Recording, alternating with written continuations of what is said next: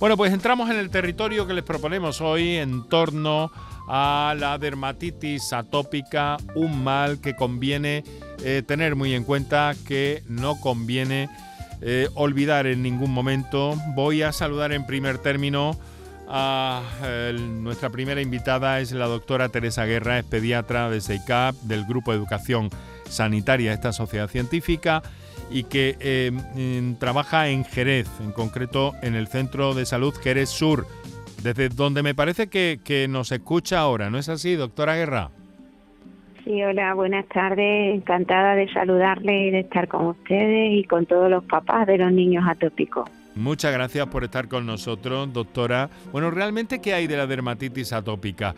Es mm, sobradamente conocida, pero al mismo tiempo nos ha llamado la atención este llamado que han hecho ustedes desde la sociedad científica, en el sentido de que a veces se normaliza esta situación y esto no parece conveniente. Sí, es lo que suele pasar cuando una enfermedad es crónica. Al ser larga y, pues, prolongarse en el tiempo, los papás eh, en el momento que el niño no está en brote, pues olvidan a veces eh, eh, los factores desencadenantes y, no los evitan. Y entonces eso hace que de nuevo aparezca un brote. Ese es el problema. ¿Y cuáles son esos factores desencadenantes? Se lo voy a preguntar a su compañera, colega y amiga, que ha sido además eh, presidenta también de la, de la Sociedad Española de Inmunología Clínica y Alergia Pediátrica, que es la doctora Mercedes Escarrer. Doctora Escarrer, muy buenas tardes. Hola, muy buenas tardes a todos. Desde Palma, que es donde... Es, perdone. Desde Palma digo que es donde trabaja, ¿verdad? Así es, en Palma de Mallorca. Y también del pues grupo de... Díganos, perdone. No, no, no, no, siga, siga, perdón. No digo que también del grupo de educación sanitaria. Bueno, pues como has comentado, los factores desencadenantes de la dermatitis atópica son, son múltiples. Sobre todo, todos, la, la, piel con dermatitis atópica es una piel más seca, está irritada. Entonces, todos los factores que puedan irritar más esa piel pues van a hacer que la piel del niño empeore. Por ejemplo, ahora que estamos en invierno, pues el frío. El frío reseca la piel y hace que esa piel esté más sensible. Luego, los, si les lavamos con jabones que sean irritantes, que no sean de un pH ácido y que no sean especiales para las pieles atópicas, eso también les va a irritar. Si ponemos la calefacción de, casa también muy alta, eso va a secar el ambiente y va a hacer que la piel del niño esté más seca. Y luego, eh, si les, les sobreabrigamos, les ponemos mucha ropa, primero no van a tolerar bien las ropas sintéticas y luego también el sudor. El sudor va a ser también un irritante para esa piel atópica. Estamos hablando, por tanto, de una enfermedad crónica, como usted ha señalado. Sí, así es. Lo que pasa... Adelante, doctora Guerra, venga. Sí, es, es una enfermedad que se prolonga en el tiempo. Suele aparecer a partir del primer año de vida y se prolonga a veces hasta, puede ser hasta la pubertad, sobre todo es como conocemos los pediatras y los alergólogos, la marcha atópica, el inicio de lo que luego después va a ser una enfermedad eh, que puede puede tener otros síntomas como la rinitis, el asma, pero que va a tener en muchas ocasiones una base alérgica. Una base alérgica y entonces, claro, eh, pero en cualquier caso también es una enfermedad, doctora Escarrer, que puede llegar a afectar a los adultos, ¿no? Así es. La mayoría, el 75% de los niños lo van a superar cuando llegan a la adolescencia, edad adulta, pero hay un 25% que va a persistir en la edad adulta o se va a manifestar en la edad adulta, pero es una enfermedad sobre todo que se manifiesta en la infancia. O sea, la mayoría se diagnostica en el 85% antes de los 5 años. Y bueno, los adultos, pues también es muy molesta. Muy bien, claro. Pues eh, vamos a hablar de la dermatitis atópica, especialmente en el caso de niños, se manifiesta en los primeros eh, momentos, en los primeros años de la vida. Vamos a abrir nuestro teléfono para ir conociendo a propósito de este asunto y también de las cuestiones y de las inquietudes de, los papás y de las mamás que nos escuchan a esta hora de la tarde. Son las 6 y 18 minutos. Aquí vamos a recordar eh, cuáles son los teléfonos para para que nuestros oyentes intervengan en el programa, hacemos unos minutos para nuestros anunciantes y enseguida entramos en materia. Para contactar con nosotros puedes hacerlo llamando al 95 50 56 202 y al 95 50 56 222 o enviarnos una nota de voz por WhatsApp al 616 135 135. Por tu salud en Canal Sur Radio. En cofidis.es puedes solicitar cómodamente hasta 60.000 euros, 100% online y sin cambiar de banco. Cofidis, cuenta con nosotros. ¿Estás lesionado? Elige la fisioterapia avanzada de Clínicas Beyman. En Clínicas Beyman ponemos a tu servicio a fisioterapeutas de primer nivel equipados con la última tecnología. Nuestra meta es tu recuperación. Somos la fisioterapia oficial de 18 federaciones deportivas de Andalucía. Si necesitas recuperar tu salud, tu rendimiento y tu bienestar, pide tu cita en clínicasbeyman.es.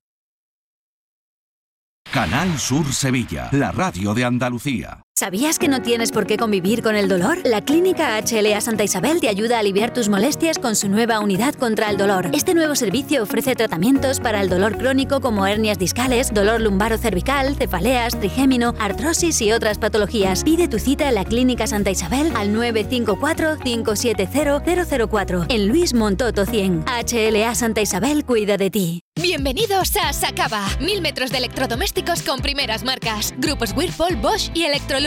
Gran oferta hasta fin de existencias en Sacaba. Lavadora secadora por 299 euros. Sí, sí, lavadora secadora por solo 299 euros. Y solo hasta fin de existencias. Solo tú y Sacaba. Tu tienda de electrodomésticos en el Polígono Store en calle nivel 23. Sacaba. ¿Quieres proteger a tu familia? Invierte en seguridad. Somos MR Cerrajeros y hemos abierto nueva tienda de seguridad en Sevilla Este, donde encontrarás exposición de puertas de seguridad, bombines, escudos, detención anticipada, cajas fuertes. En MR Cerrajeros también tenemos taller donde fabricamos rejas, puertas, cancelas o lo que necesites. Recuerda, MR Cerrajeros, porque la seguridad de tu hogar es la seguridad de tu familia. Llega el mes del Black Friday y en Factory del Descanso el mes del relax. Tu colchón relax solo en noviembre hasta un 60% de descuento. Sí, has escuchado bien, un 60% de descuento. Factory del Descanso en Sevilla, Avenida Pino Montano y Tasa, Pajés del Corro y en Montequinto, vía Flaminia. Black Friday en Factory del Descanso. Manolo, ¿estás pensando lo mismo que yo? Pues claro, Ana, estoy pensando en los romeros de Alanís. Jamón, paleta, caña de lomo y embutidos de bellota son su especialidad. Y ya hay que ir disfrutando. Como siempre me lees el pensamiento. Ahora mismo entro en shop.losromerosdealanís.com y en dos días tenemos nuestro jamón en casa. Pero ibérico de bellota, ¿eh, Ana? Los romeros de Alanís. De nuestras dehesas a tu mesa. ¿En qué capítulo de tu vida estás ahora? ¿Quieres hacer una reforma o cambiar de coche? ¿Tus hijos ya necesitan un ordenador para cada uno? ¿O quizás alguno ya empieza la universidad? ¿Habéis encontrado el amor y buscáis un nidito? En Cofidis sabemos que dentro de una vida hay muchas vidas y por eso ahora te ofrecemos un nuevo préstamo personal de hasta 60.000 euros. Cofidis, cuenta con nosotros. Para contactar con nosotros puedes hacerlo llamando al 95 50 56 202 y al 95 50 56 222 o enviarnos una nota de voz por WhatsApp al 616 135 135. Por tu salud en Canal Sur Radio. 6 de la tarde, 22 minutos. Nuestro saludo a todos aquellos que nos escucháis en directo a esta hora de la tarde en la Radio Pública de Andalucía. Esto es por tu salud en Canal Sur Radio. A todos aquellos que lo hacéis a través de la redifusión de este programa en la madrugada de la radio. La radio madrugada que tiene un, un sabor y un sentido especial y que os envío también un saludo a todos, a todas. Y eh, pues bueno, aquellos que los hacéis a través de la plataforma canalsur.es o a través de la aplicación de Canal Sur Radio, que es algo que os recomiendo fervientemente porque funciona muy bien y podéis escuchar este y cualquier otro programa de Canal Sur Radio en cualquier momento y en cualquier punto del planeta. Hoy estamos en torno a la dermatitis atópica y sus primeras manifestaciones que se producen en la edad pediátrica generalmente, como hemos escuchado, a las doctoras Teresa Guerra y Mercedes Escarrer que nos acompañan muy amablemente y como siempre agradezco el ratito de la tarde, el ratito de su agenda que conceden a los andaluces. Bueno, pues mm, si les parece, doctora, tenemos una llamada telefónica eh, en espera en directo y la vamos a, le vamos a dar preferencia. Luego seguimos hablando de algunos otros asuntos que tienen que ver en definitiva con la dermatitis atópica, que es nuestro argumento del día. Voy a saludar a José, que nos telefonea desde Córdoba, ¿verdad, José? Sí, exactamente. Buenas tardes. Muy buenas tardes, encantado de saludarle. Igualmente. Pues cuéntenos, le escuchan la, doctora Guerra y la doctora Escarrer. Bueno, pues lo primero, enhorabuena por el programa y gracias por, por atender y porque estén las doctoras ahí atendiendo. Eh, bueno, yo le quería comentar a la, doctora eh, que al hilo del tema que trata esta tarde el programa, eh, mi hijo tiene seis años, lleva aproximadamente como siete, ocho días mm, con picores, digamos, de manera súbita, y nunca en el mismo sitio, si no, no guarda relación el que hoy le pique la rodilla y mañana en el muslo y al día siguiente en el codo. Y, normalmente siempre observo que es justo en la hora del sueño es cuando empieza empieza a rascarse de, de manera muy descontrolada. Y claro tampoco lo que no lo que no queremos ni la madre ni yo es tener que acudir de manera rutinaria todas las noches siempre al corticoide para aliviar esos picores ni nada. Entonces mm, bueno estamos pendientes de que nos atienda el pediatra, pero bueno, eh, viendo el tema, pues eh, he pensado llamar y, consultárselo. Bueno, pues vamos a dirigir en principio esa inquietud de, de, José. Enseguida escuchamos también a la doctora Escarrera. En principio, doctora Guerra, ¿qué le dice este, este, este caso? Pues eh, fundamental que busque si tiene algún factor desencadenante si por la noche le está poniendo algún tipo de ropa que pueda ser la responsable, que tenga algún tipo de fibra, que el niño esté pasando más calor, que esté usando alguna colonia, alguna sustancia irritante. Y a partir de ahí intentar ponerle ropa de algodón, que un bañito, darle un bañito con agua templada, no agua muy fría. A veces coincide, coinciden con un baño de agua caliente, no, no nos ha aportado más datos y a partir de ahí, si la piel no está roja, sino si simplemente lo que tiene es sequedad, le pondremos una hidratación. Si en cambio si está roja y hace un esquema importante, aunque a papá no le guste, será necesario tratarla con, un poquito de corticoides. Vamos a ver, José todavía está al teléfono, doctora.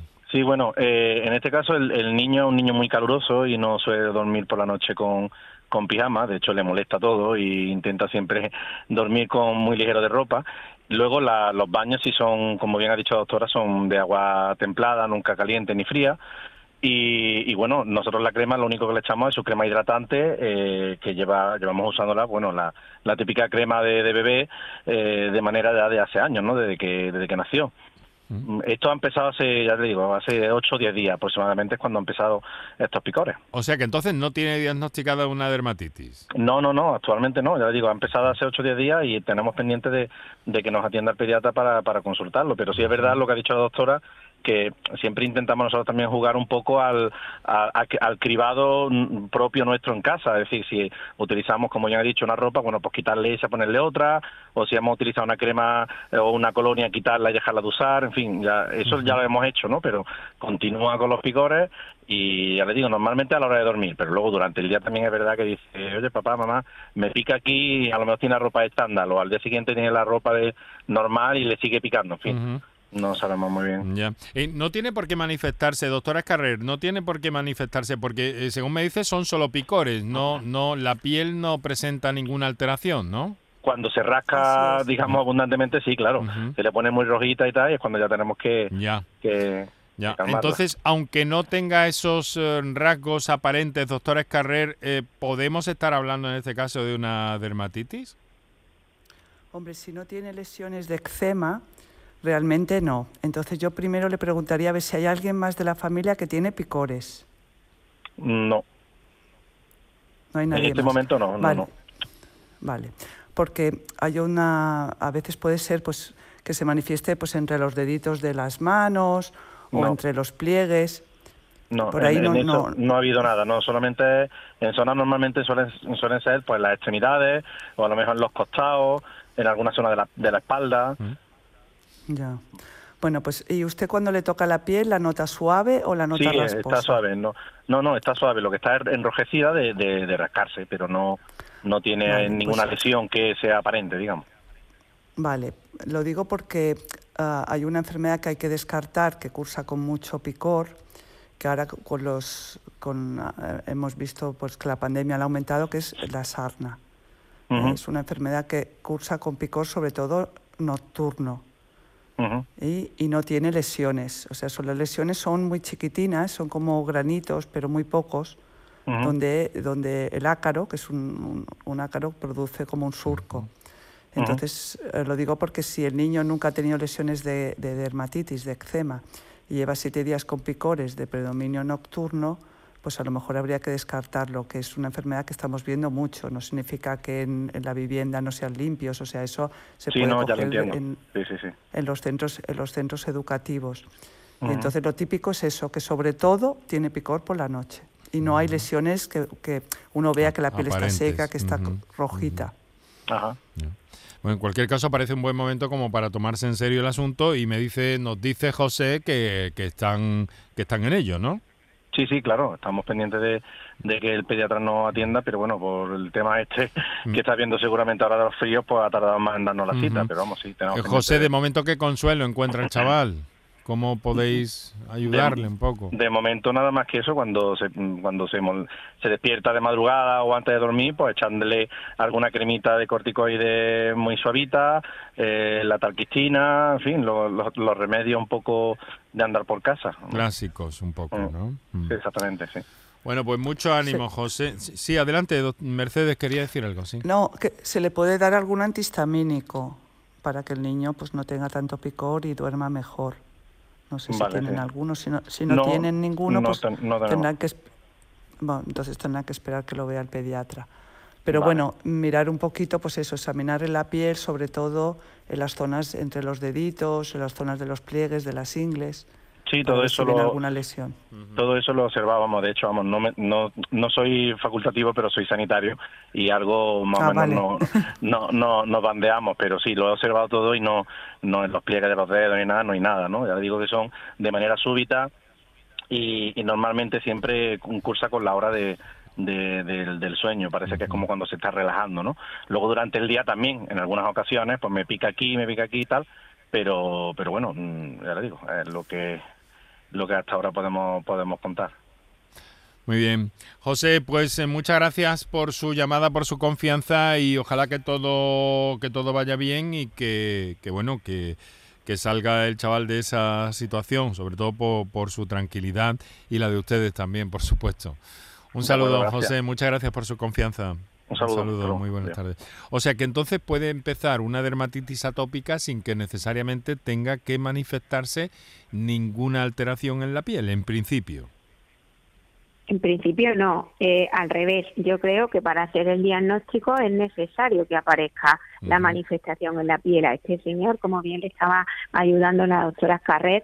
Lo que estábamos intentando hacer es un diagnóstico diferencial pero para que la definición de la enfermedad como tal es que aparezca el eczema, que es esa placa eritematosa, como que no tenga los bordes bien delimitados, que sea difusa y además que la enfermedad curse con brotes. Aparece y desaparece y se queda la sequedad de la piel, pero al cabo de unas semanas, de meses vuelve a aparecer un brote. Vamos a, vamos a escuchar otra comunicación que nos llega a través de las notas de voz del 616-135-135. Adelante. Hola, buenas tardes. Eh, estaba escuchando el programa de la piel atópica en los niños y quería hacer una pregunta. Mi nieta tiene 10 años, hace bastantes años que ya lleva eh, tratamiento así con piel atópica. Los dermatólogos suelen dar eh, algunos algunas cremas o algunas eh, pomadas que tienen corticoides. Entonces sabemos que el, uso prolongado del corticoide tampoco es bueno. Cuando suele tener brotes, sí, en una parte que tiene en el brazo se le puede poner y, evidentemente a veces con lo único que se le, se le calma, pero es que ahora, por ejemplo, le ha salido en la parte del cuello. Entonces, claro, ya la preocupación de que estemos poniendo una crema con corticoide a veces tan cerca de la garganta, pues eh, nos preocupa. Em, Eh, ¿Hay algún otro tipo de tratamiento que no esté basado en pomadas con corticoides? Bueno, muchas gracias. Soy Cristina de Málaga. Muchas gracias, Cristina, desde Málaga. Un saludo. Muchas gracias por su intervención y su confianza. A ver, doctora Guerra, en principio, ¿qué, qué le parece esta situación? Pues me parece que esta mamá hace bien en preocuparse cuando intentamos poner corticoides en, la zona, no tanto del cuello como la cara, pero sí, todas esas zonas más sensibles debemos evitar usar uso de corticoides, aunque también es cierto que hoy en día existen algunos corticoides que están diseñados de tal manera que eh, van a tener los mínimos efectos secundarios, que son los corticoides de cuarta generación. Ahora bien, para la cara podemos utilizar otro tipo de, tratamientos como son el, tacrolimo, el pimecrolimo, que no son corticoides en sí y están, están autorizados y van a dejar menos cicatriz. Y por otra parte, intentar que el número de brotes sea lo menos posible. Al tener menos número de brotes, el número de veces que usemos los corticoides también van a ser menos. Y para ello es fundamental un tratamiento de mantenimiento que seguro que la doctora Carré eh, puede complementarlo. Adelante, doctora Carré. Bueno, pues como comentaba esta, esta abuela que estaba preocupada por, por su nieta, claro, la, ella refería que estaba en el cuello. Pues es que la, la, localización de la dermatitis atópica nos va a variar. Por ejemplo, el lactante sobre todo va a ser en la cara y la superficie de extensión. Luego cuando somos, son más mayores, los niños ya es en la flexura de los codos y de las rodillas y cuando ya tienen, pues eso, entran en la preadolescencia o adolescencia, es también en las flexuras y en el cuello. Entonces, claro, cuando la piel está roja hay que desinflamarla y en medicina pues el antiinflamatorio más potente que tenemos son los corticoides y no hay que tener miedo, como ha dicho la doctora Guerra, si se utilizan los corticoides adecuados, no corticoides potentes y como ha dicho ella de cuarta generación, que son los que prácticamente no tienen absorción en las, para la sangre sistémica. Eh, y para, prevenir, para prevenirlo, que no tenga tantos brotes, hay que hidratar mucho la piel. Hidratarla, no cuando tenga en las zonas rojas, pero después cuando ya se ha curado, hidratarla para que la piel se restaure y no haga tantos brotes. ¿Y hay algún factor desencadenante en esos brotes? Doctora Guerra. En esta edad, en esta edad. En esta edad. No, me refiero, si hay factores desencadenantes, pues los que hemos comentado antes. En la, preadolescencia, pues ya intervienen factores también hormonales, factores de estrés. El estrés es un, un, desencadenante de los brotes de eczema. Y luego, como ha comentado la doctora Guerra, todos los irritantes, pues eso, utilizar eh, jabones adecuados, hidratar la piel, evitar que suden, evitar que estén con demasiada eh, ropa y que estén eh, con un ambiente muy seco. Miren, cuando hablamos, una por una cuestión de, orden, cuando hablamos de piel atópica estamos hablando de dermatitis atópica, básicamente, ¿no? Sí, sí, claro. Cuando hablamos de atopia, hablamos de dermatitis atópica. La atopia en sí es la alergia, la marcha es entera, pero la, la dermatitis atópica es eso, sí. Lo digo porque un oyente de Cádiz nos escribe, nos dice, la piel atópica es debido a la falta de zinc. Eso nos dijo el dermatólogo. ¿Qué pueden comentar a este? Bueno, pues... Eh, sí, sí, Mercedes. No, no, no, dilo tú, María Teresa, no pasa nada. Además es de tu simplemente, no, simplemente es importante que la piel esté la barrera indemne. Entonces, quizás lo que le haya podido decir el dermatólogo es que al faltarle algún eh, algún oligoelemento, alguna sustancia, esa piel tiene la, alteración de la barrera y al estar alterada la barrera, eh, cualquier irritante, cualquier es mucho más fácil que actúe sobre ella. Pero si no es así, no no comprendo bien lo que nos quiere preguntar este señor. Hombre, yo creo, María Teresa. No da más explicaciones, sí, adelante, Mercedes. No, que, que, si no, o sea, que a veces eh, hay que hacer lo que bien has dicho, el diagnóstico diferencial, y entre el diagnóstico diferencial, que no es una dermatitis atópica, hay una enfermedad de la piel que es por déficit de, de zinc, pero eso entonces no es una dermatitis atópica. O sea, si es una dermatitis atópica, no necesitamos darle zinc. Pero sí que en el diagnóstico diferencial hay una enfermedad con déficit de zinc que se manifiesta muy parecida a la dermatitis atópica. Clarificador, clarificador. Tenemos otras preguntas pendientes por escrito. eh, pero ahora vamos a atender, vamos a darle prioridad a una llamada que nos llega desde Sevilla. Es Ana. Ana, muy buenas tardes. Hola, muy buenas tardes. ¿Qué tal? Muchas gracias por, por, la, por haberme cruzado la llamada. Nada, está usted en su casa. gracias. Eh, es una pregunta a la doctora acerca de, de mi hijo y que lo diagnosticaron de pequeño de, de, de dermatitis atópica pero mm, eh, la, la pediatra siempre nos decía que conforme fuese mayor iba a poder desaparecer. Y en este caso, eh, él tiene ya 29 años y, y la pregunta es la siguiente. Mm, a él le han diagnosticado ahora psoriasis. ¿A ¿Eso desencadena la dermatitis atópica? Caramba, pregunta mm, con mucha enjundia. A ver, eh, ¿quién empieza? ¿Doctora Guerra, doctora Escarrer? ¿Qué podemos decir a, Ana? Dentro del diagnóstico diferencial de la dermatitis atópica está la psoriasis. O sea, no es que la dermatitis atópica desemboque en una psoriasis, sino que son dos patologías diferentes.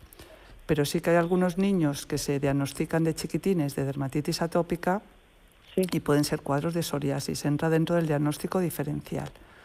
Pero no que el eczema desemboque en una psoriasis. En una psoriasis. Es que, claro, el pobre eh, siempre ha padecido desde pequeño y de dermatitis, bueno, siempre con crema, con con, con de avena, cuidándole mucho la piel.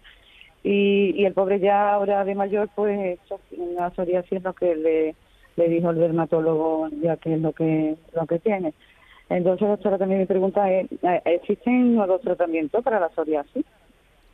Bueno, ahí entramos casi que en otro capítulo del que, por cierto, nos ocupamos eh, frecuentemente en el, en el programa. No quiero poner a las doctoras en un compromiso. solo, solo era, vamos, ya que eso de un especialista bien informado, que me pudiera dar por lo menos una mm. esperanza de que, de que el crío que ya, que de pequeño, vamos, el crío que ya tiene eso, 29 años, pero que el pobre le está un poco amargando la vida, porque ahora las manos las tiene el pobre fatal y, y, claro, era por si nos da alguna esperanza de que eso, por lo menos que, que tenga un buen, hombre, bueno.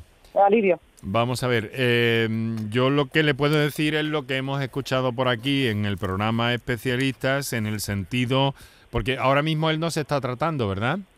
Eh, bueno, sí, él le pusieron un tratamiento, lo que es que en este caso la, como se dice de la seguridad social, eh, para tener una cita con un especialista tiene que pasar tiempo. Entonces hace cinco años que le pusieron en un tratamiento del que ya no le está haciendo apenas nada.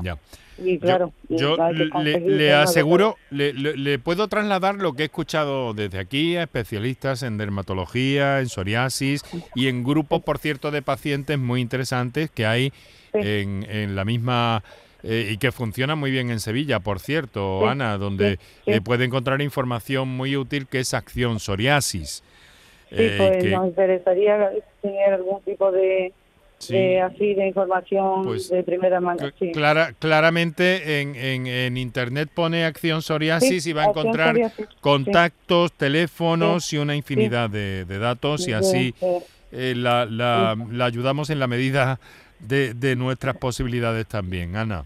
Muy bien. ¿Vale? Pues nada, pues muchísimas gracias. Y son grupos que funcionan muy bien y donde circula la información de una forma muy muy eficaz y eficiente. Un saludo, Ana. Pues nada, muchas gracias, ¿eh? muchas gracias, muchas gracias a muchas gracias a usted por a ustedes por su confianza. Tenemos las 7 casi menos cuarto de la tarde. La noche prácticamente, bueno, sin prácticamente cerrada ya, el sol se ocultó hace ya un buen rato detrás de nuestro horizonte andaluz y aquí seguimos compartiendo la tarde en clave de salud y con las doctoras Teresa Guerra y Mercedes Escarrer en torno a la dermatitis eh, atópicas. Vamos a escuchar una comunicación de voz que nos ha llegado al WhatsApp. Buenas tardes. Mire, si podrían someramente hablar sobre el angioma en la piel de los bebés, esa vena ahí que hay y tal, que, en fin, qué tratamiento puede tener y las consecuencias que puede tener. Bueno, me hablen algo porque tengo un muy allegado chavalito que, que le pasa esto. Muchísimas gracias.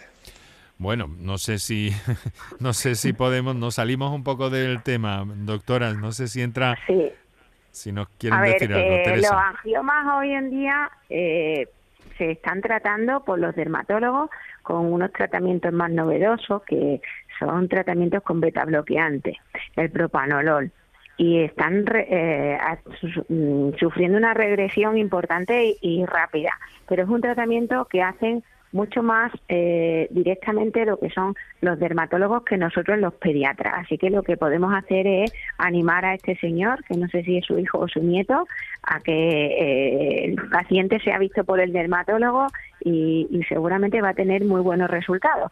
También el, el pediatra antes ha tenido que descartar que no haya ninguna patología abajo de ese angioma, pero eso seguro que lo habrá eh, lo habrá resuelto sin ningún tipo de problema el pediatra. Muy bien, vamos a atender eh, otra, tenemos las 7 menos cuarto ya. Me- teníamos una llamada, no la tenemos. Eh, la recuperamos enseguida y también tenemos que hablar de aquí a las 7 de la tarde de eh, bueno de ese llamamiento que hacen los psicólogos, en concreto desde el Colegio Oficial de Psicología de Andalucía Occidental, a propósito de los desórdenes alimentarios que tenemos que tenerlos presentes y encontrar claves para buscar soluciones a este enorme problema. Vamos a hacer un par de minutos para nuestros anunciantes, enseguida eh, recuperamos.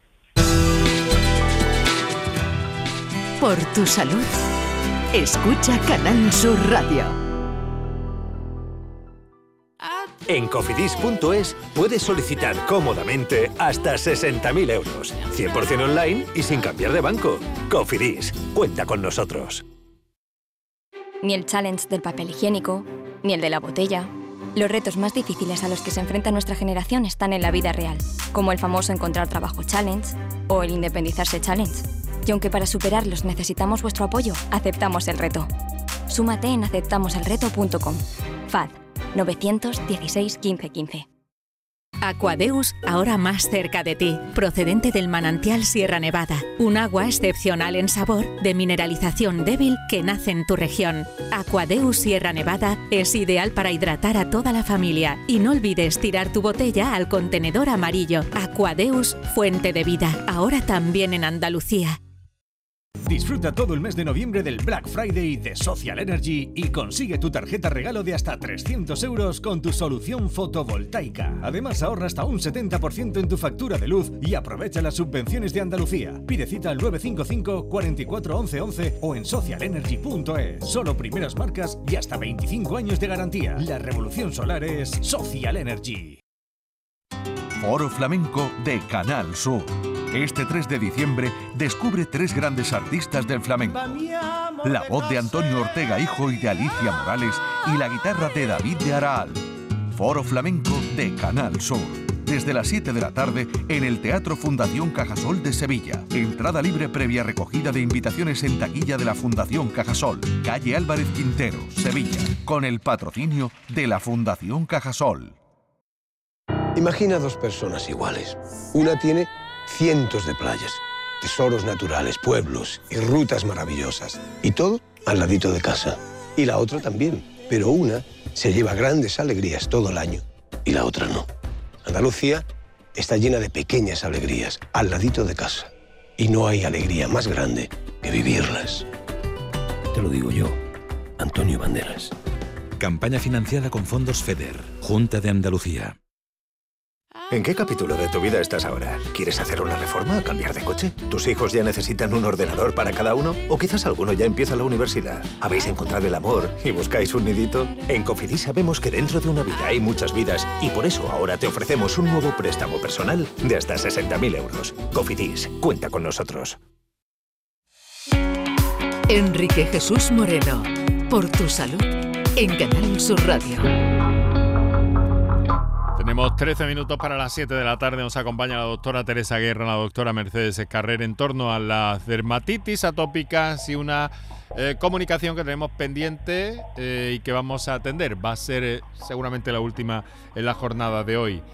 Tenemos a, mm, a Paco.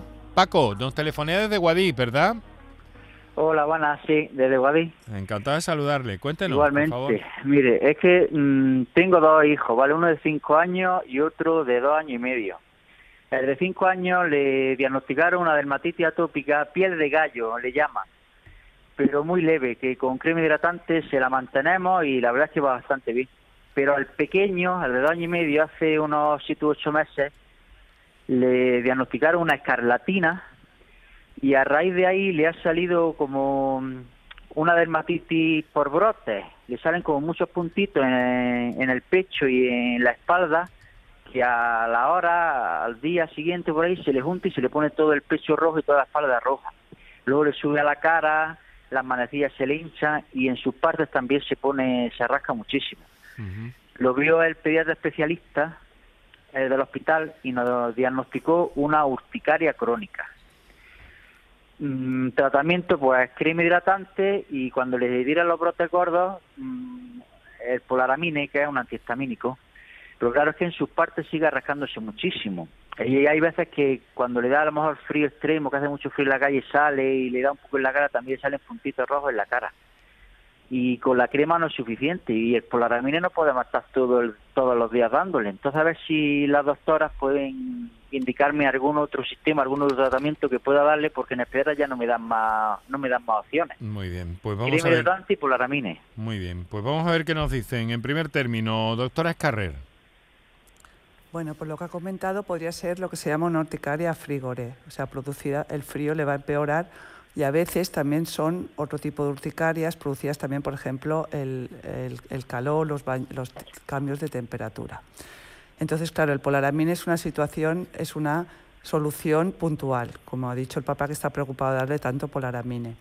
Entonces, si, el niño tiene brotes de urticaria con frecuencia y ha sido diagnosticado una urticaria crónica, para salir de esa situación lo que se da son antihistamínicos, pero que no producen sueño a diferencia del polaramine, como son la cetiricina y otros antihistamínicos. Y se dan a dosis el doble no- de lo normal, que, lo- que es lo habitual, para quitar esa situación de urticaria crónica. Porque la urticaria crónica pues, hace que la piel sea sensible a cualquier estímulo. ¿Algún- Y entonces pues, es una situación desagradable. ¿Algún apunte En la más? zona de- Sí, no, perdón, perdón. Le- pido, en la zona de los pido brevedad. Sí. En la zona de los testículos, pues sí que es importante pues poner a lo mejor unas cremas de barrera para que el niño pues no le roce nada y, y evitar, pues hay, hay cremas de emolientes de función barrera o por ejemplo exame, exomega función barrera, pues que van a prevenirle de esos pequeños brotes. Ahí lo tiene, eh, Paco. Eso es lo Ah, que ya, tenemos, ya. con todo el conocimiento de la, de la sociedad. Claro, sí, Eh, es exactamente lo que me dijo el pediatra, pero Ujú. claro, no nos mandó ningún antihistamínico que no dé sueño, solo el polaramine cuando le dan los brotes. Bueno, hay opciones, es lo que le ha dicho la, la doctora Sí, sí, Escarrer. pues, cuestión de hablar con el pediatra otra vez, pedir Pues, eso. cita y a volver a hablar con él. Eso parece. Muchas gracias. Pues, muchas gracias, gracias. querido amigo, y mucha Buenas suerte. tardes. Un fuerte abrazo. Muchas gracias, por su confianza. Eh, doctora, lo vamos, a, lo vamos a dejar aquí con todo el conocimiento que, que nos han hecho llegar a propósito de la dermatitis atópica y de algunos otros aspectos eh, que nos quedamos cortos de alguna forma, pero que, en fin, siempre vamos a encontrar momentos. Y además, esta que es la segunda comparecencia que hacen juntas nuestras doctoras, son ustedes amigas en este programa, quiero decir, son ustedes amigas además, y del Grupo de Educación Sanitaria de la Sociedad Española de Inmunología Clínica y Alergia Pediátrica. Doctora Teresa Guerra, muchísimas gracias, un fuerte abrazo. Nada, gracias a vosotros y ya sabéis que para lo que necesitéis, encantada de colaborar. Y doctora Mercedes Escarrer, desde Palma, pediatra, Grupo de Educación Sanitaria también. Muchísimas gracias por ser tan amable con los oyentes de Andalucía. Muchas gracias a vosotros y como dice la doctora María Teresa Guerra, pues puede contar con nosotros siempre pues para ayudar a esas familias con esos pequeños problemas o grandes problemas para ellos. Muchas veces grandes, ¿no? O complicados y que en el caso de, de la edad pediátrica, pues, en fin, son especialmente sensibles. Muchas gracias, doctoras. Un saludo.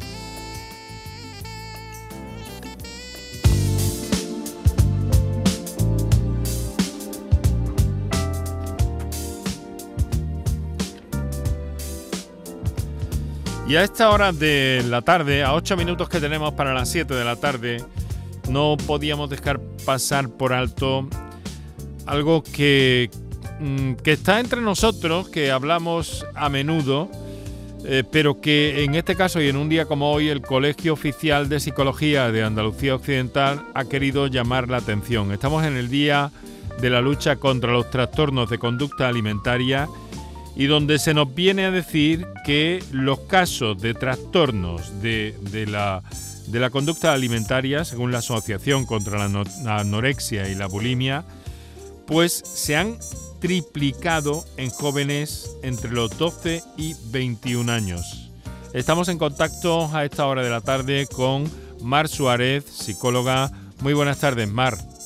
Hola, buenas tardes, Enrique. Y muchas gracias por, por atender nuestra llamada y cedernos este tiempo. Es responsable del grupo de Psicología y Nutrición del Colegio de Psicología de Andalucía Occidental, en Sevilla, y queremos preguntarle, bueno, realmente estos datos que ha trasladado recientemente la ACAP, la Asociación contra la Anorexia y la Bulimia, son, son muy preocupantes, ¿no?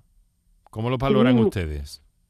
Bueno, son muy preocupantes y eso es solamente lo que llega a consulta, ¿no? Enrique piensa que hay muchos casos que, que siguen todavía sin diagnosticar, sin llegar a consulta del, del profesional y por lo tanto que no que no están dentro de, de esos números.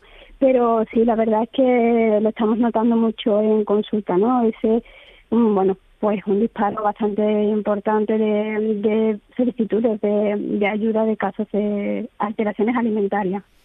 Mar, yo lo que quiero preguntarle es, ¿hay algún dato, hay algún signo, algún síntoma, algún comportamiento, algo que pueda indicar a los padres? Porque además se está produciendo cada vez a edades más tempranas, ¿no?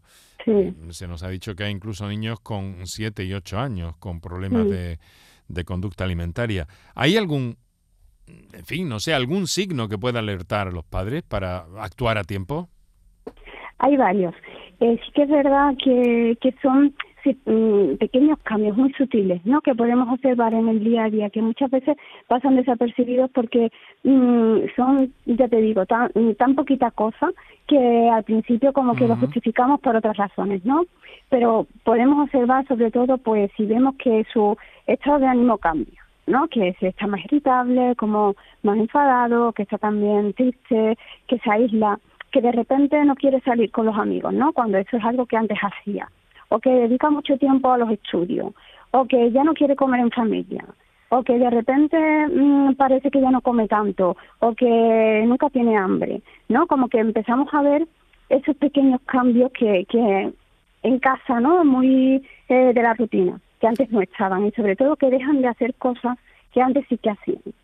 Tenemos la imagen, la creencia de que son las eh, jóvenes, las chicas, las más afectadas por este problema. ¿Qué nos puede decir de esto? ¿Qué datos manejan ustedes? ¿Qué experiencia clínica tienen?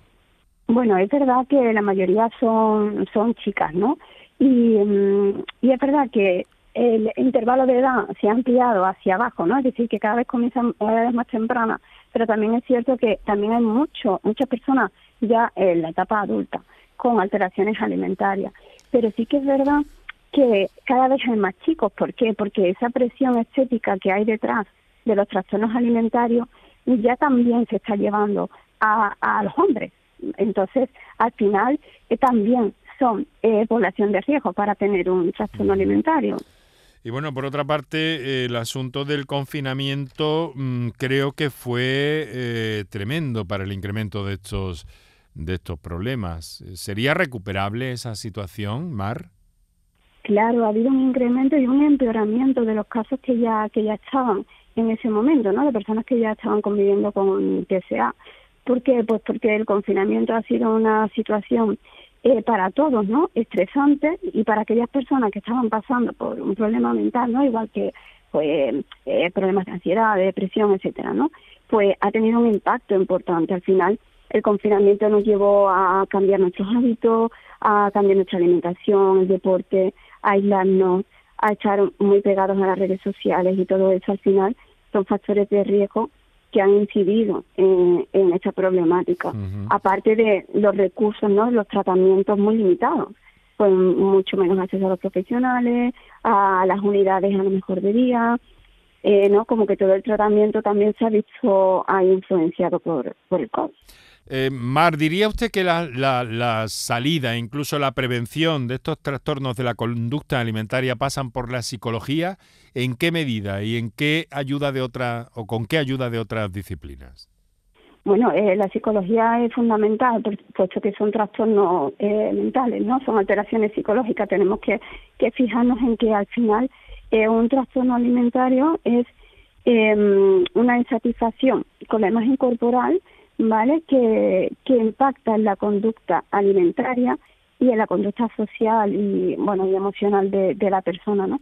Pero la raíz está eh, a nivel mental, a nivel psicológico, con lo cual la intervención eh, por nuestra parte es fundamental, ¿no? Por supuesto, tiene que ir acompañado por un profesional de nutrición, eh, por psiquiatría en muchas ocasiones, por médicos, ¿no? Al final es un trabajo en el equipo porque son alteraciones multifactoriales en la que hay muchas áreas de, la vida de la persona implicada, ¿no? Y de su salud también. La prevención y la prevención es fundamental. La atención a esos síntomas tempranos por parte de la familia, sin duda, es fundamental y en esta edad que se está produciendo cada vez más jóvenes, el trabajo de la psicología eh, que está volcada con este problema. Mar Suárez, psicóloga responsable del grupo de Psicología y Nutrición del Colegio de Psicología de Andalucía Occidental en Sevilla, nos ha dado los datos básicos a tener en cuenta. Muchas gracias, Mar. Un saludo. Nada, a ti, Enrique. Gracias. Encantado. Y nosotros lo dejamos aquí con Kiko Canterla en la producción, Ángel Rodríguez en el control de sonido, Manuel Viedma en la realización y coordinación, Enrique Jesús Moreno habló encantado. Mañana volvemos a las 6 y 4 minutos de la tarde y hablaremos de vacuna. Vuestras dudas ya.